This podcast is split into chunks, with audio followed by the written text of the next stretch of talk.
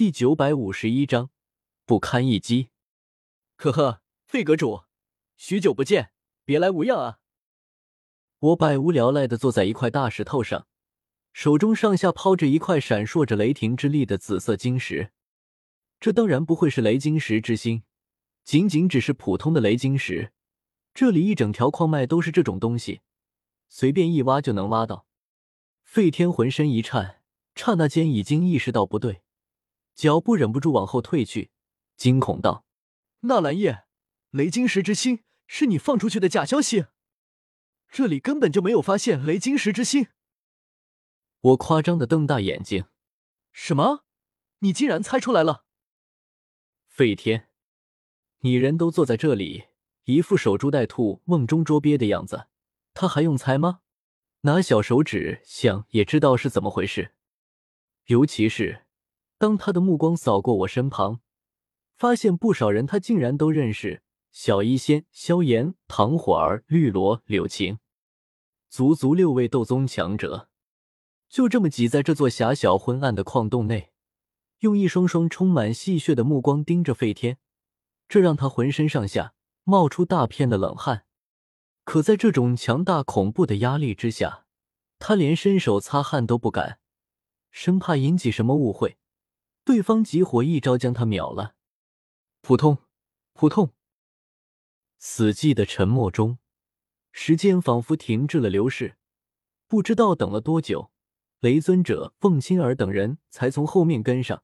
一同踏入这里，双方的目光瞬间对上。费天终于松了口气，如蒙大赦般逃到雷尊者身后，像是溺水般大口喘着粗气。见正主到了，我收起和费天开玩笑的态度，连手中那块普通的雷晶石随手扔在地上，态度严肃：“雷尊者，你中埋伏了。”雷尊者。他整个人都愣了一下，面色才重新恢复过来，锐利的目光缓缓扫过四周，沉声说道：“真想不到，雷某区区一个尊者，竟然能劳动大爱盟如此算计，更是出动了一位圣者，还请前辈显身一见，让雷某死个明白可好？”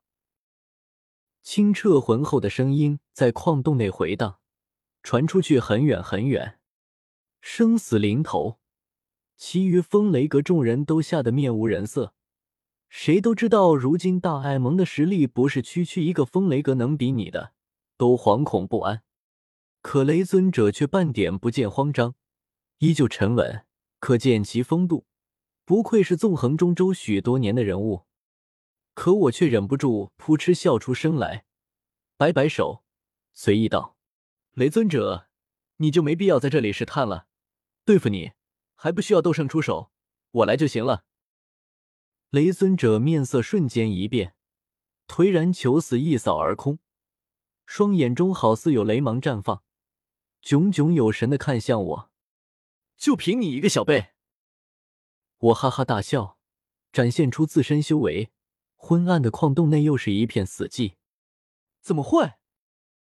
凤青儿美目睁大，凝视着我。不敢置信的喃喃道：“竟然真的尊者了！可明明当初在藕花城，他才初入斗宗，怎么会差距这么大？”藕花城一遇，还是我初入中州的时候。这些年，他也在努力修炼，有风雷阁诸多资源供应，有雷尊者亲自指导。可这几年过去，他也才六星斗宗，不仅没有追上我，和我的差距反而越拉越大。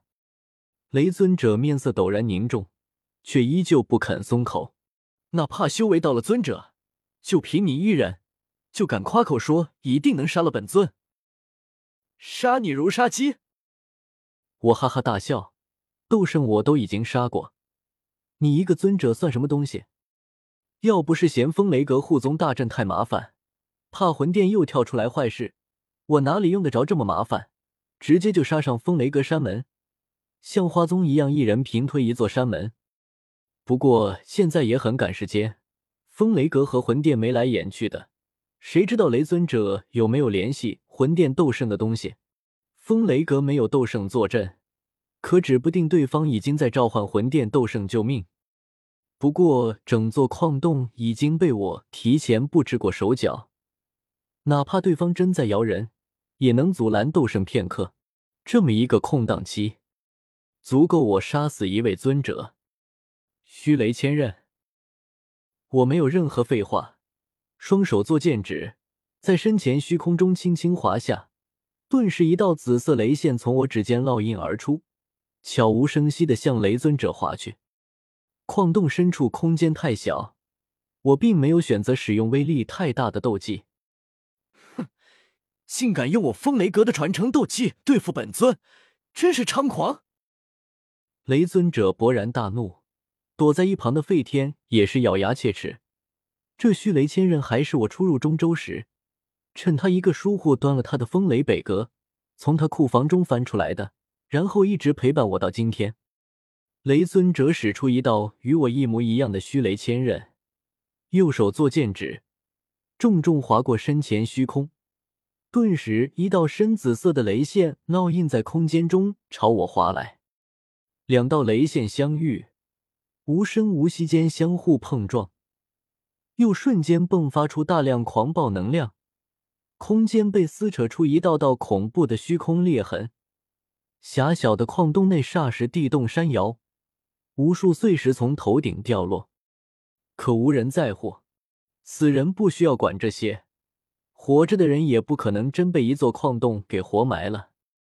我紧紧盯着两道相互湮灭、缠斗在一起的雷线。忽然，双手掐诀，体内一道奇异的能量传导过去，我的雷线霎时紫光大盛，直接横推了过去，将雷尊者的雷线推平，一路反击到雷尊者身前。什么？雷尊者瞪大眼睛，匆忙忙又一掌拍出，极其狼狈的接下我的雷线，眼中犹不敢置信。明明双方境界一样。而虚雷千仞这一招，他静隐百年，已经是完美之境，怎么可能会被对方以同样的招数击败？想不明白，无论怎么想都不可能。可他哪里知道，我体内拥有斗帝血脉，可以使我实力短暂爆发。虽然达不到斗圣层次，却也已经超越尊者。没有什么不可能的，我说过，杀你如杀鸡。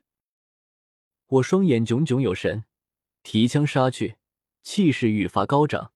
遥想当年初入中州时，风雷阁在我面前就是一座庞然大物，区区一个风雷北阁之主费天，就能把我撵得犹如丧家之犬。